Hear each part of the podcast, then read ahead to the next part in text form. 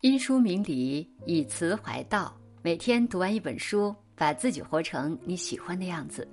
各位词怀读书会的朋友们，大家好，我是主播高梦。今天我们来分享的书是《每天懂一点人情世故》，一起来听。国学大师南怀瑾说：“不管是为政还是做事，是靠人生经验的积累。而人生经验积累成什么东西呢？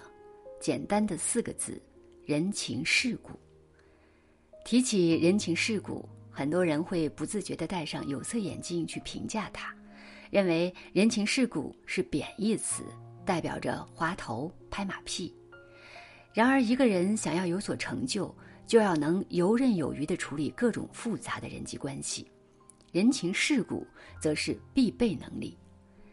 今天分享的这本书，每天懂一点人情世故。恰好可以让我们重新理解人情世故的意义。书中结合中华传统经典《菜根谭》的智慧，告诉我们，无论是为人处事、职场交际，甚至连修身养性，都离不开人情世故。本书的作者张岩是知名的百万级畅销书作家，他不仅在商场摸爬滚打了几十载。而且对中国传统文化和世道人心有着独到的洞察与理解。接下来，我们就一起走进这本书，多懂一点人情世故，拥有更加和谐的人际关系。给人留面子是最基本的情商。鲁迅先生说：“面子是中国人的精神纲领。”深以为然。所谓面子。就是一个人在大众心目中的形象。我们说话做事懂得给他人留面子，才能结善缘。这也是为人处事的基本原则。作者认为，在人际交往中，一定要懂得保全对方的面子，顾及对方的情绪，即便是批评和指责对方，也要柔和一些，才能在沟通中达到积极的效果。书中提到这样一则故事。一个女孩好容易在高级珠宝店找到了一份柜台导购的工作，却差点因为一场事故而丢掉工作。原来那天，女孩不小心打翻了装有六枚钻石戒指的托盘，虽然她慌忙去捡，但只找回了五枚。与此同时，店里的一位中年男人正慌张地准备离开，女孩赶紧叫住了男人，并诚恳地告诉他，这是他的第一份工作。男人犹豫了一会儿，最终还是握住了女孩的手，祝福她工作一切顺利。当他离开时，那枚消失的戒指就静静地躺在女孩的手心里。女孩并没有大声张扬，而是用巧妙的沟通让这件事转危为安。她给男人一个台阶，既保全了对方的面子，也保住了自己的工作。一个人成熟与否。关键在于他是否懂得为别人留面子。世间的事都是相互的，真正的聪明是说话做事先考虑对方的处境，而不是据理力争、锋芒毕露。学会将心比心、换位思考，才能把握说话做事的分寸。话不说满，事不做绝，给别人台阶的同时，自己也能留有余地。懂得让利于人，关系才会长久。菜根谭中说：“利人是利己的根基。”在这个竞争日趋激烈的社会中，斤斤计较的人很难在社会中获得长久的回报。事实上，利人与利己之间是相辅相成的。想要利己，先得学会利人。作者认为，人际交往的本质就是利益的价值交换。只有懂得让利于人，才能迎来别人对你的回报。书中提到，有个名校毕业的年轻人，工作能力突出，可就在事业稳步上升时，本应升职的他却被撤职了。他不明白为什么表现优异的自己会突然被领导责罚，而且同事们对他的遭遇没有一点同情。原来他平时行事张扬，又恃才傲物。工作中对同事的帮助与付出视而不见，喜欢把成绩归功在自己身上，事事都想占头功。因此部门里的同事私下里对他很不满，便联合起来跟他对着干，暗中给他添麻烦。长此以往，这个年轻人在领导心目中的地位一落千丈，再加上同事不怀好意的评价，任凭他再有能力，也很难在工作中做出成绩，更别提升职加薪了。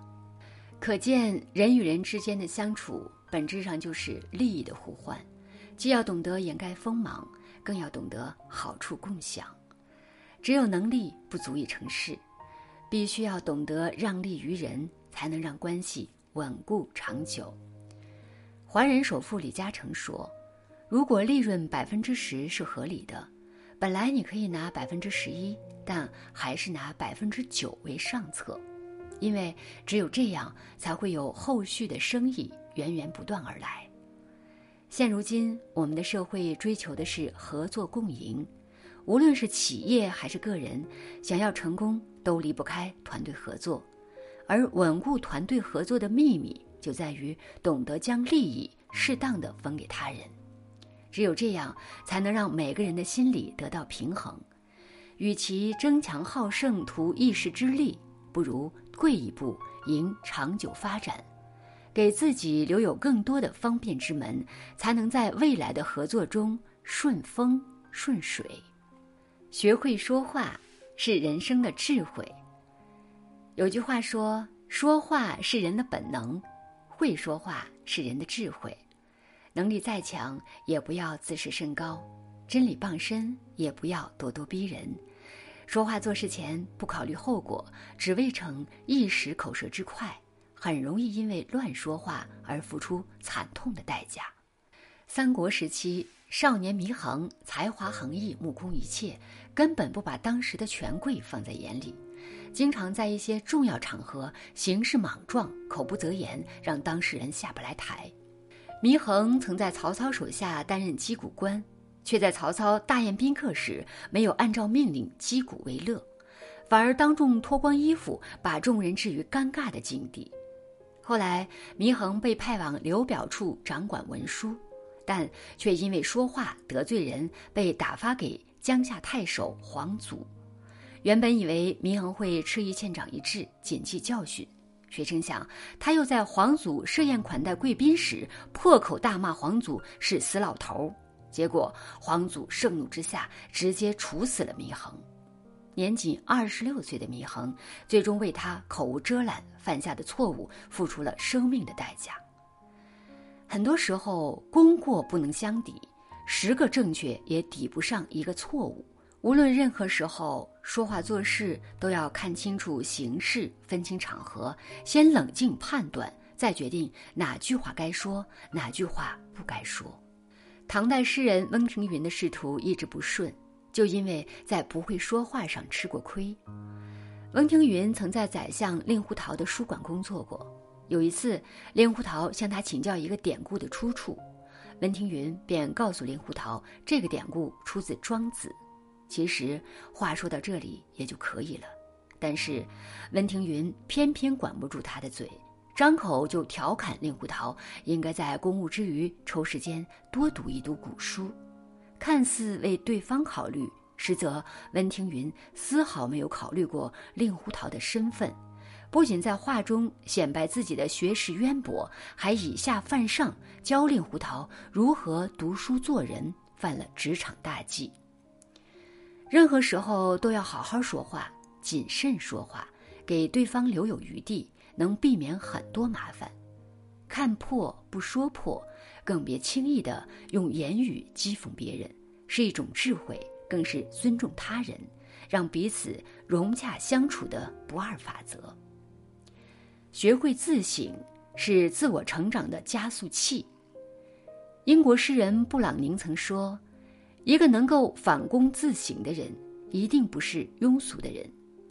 的确，一个人能够把自省融入到生活中，时刻检视修正自己，学会从自身找原因，才能对症下药，真正的做到完善自我。正如书中提到的著名红顶商人胡雪岩的成长经历，胡雪岩十几岁起就在一家钱庄做伙计。有一次，掌柜派他去收一笔五年没有归还的欠款。经过了解，胡雪岩得知这家的户主早已故去，只剩下一个寡妇。多年来派去要账的伙计都吃了闭门羹，全都无功而返。胡雪岩第一次登门催债也是如此。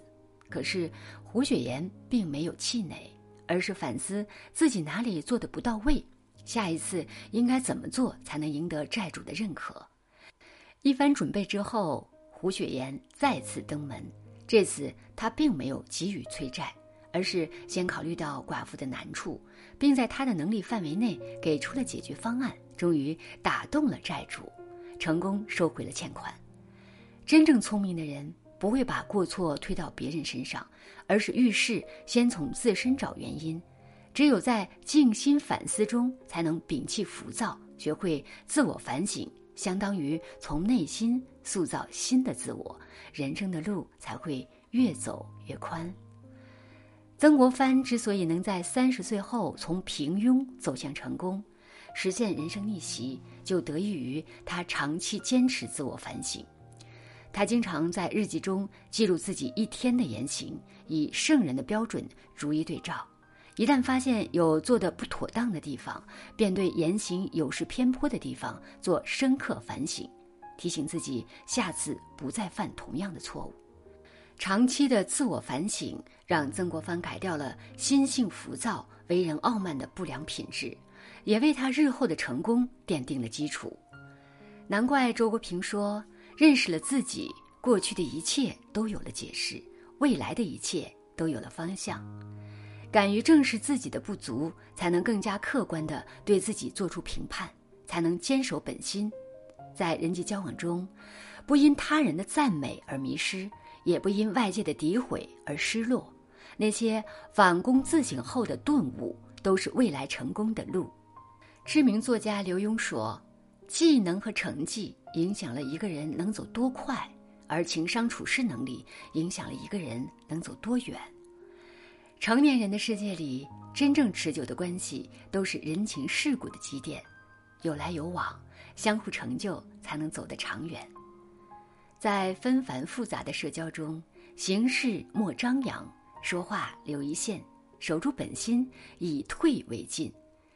愿你能沉得住气，学会因势而动，不断调整自己，也能在世俗的修炼中洞察世事，为自己搏一个。美好未来。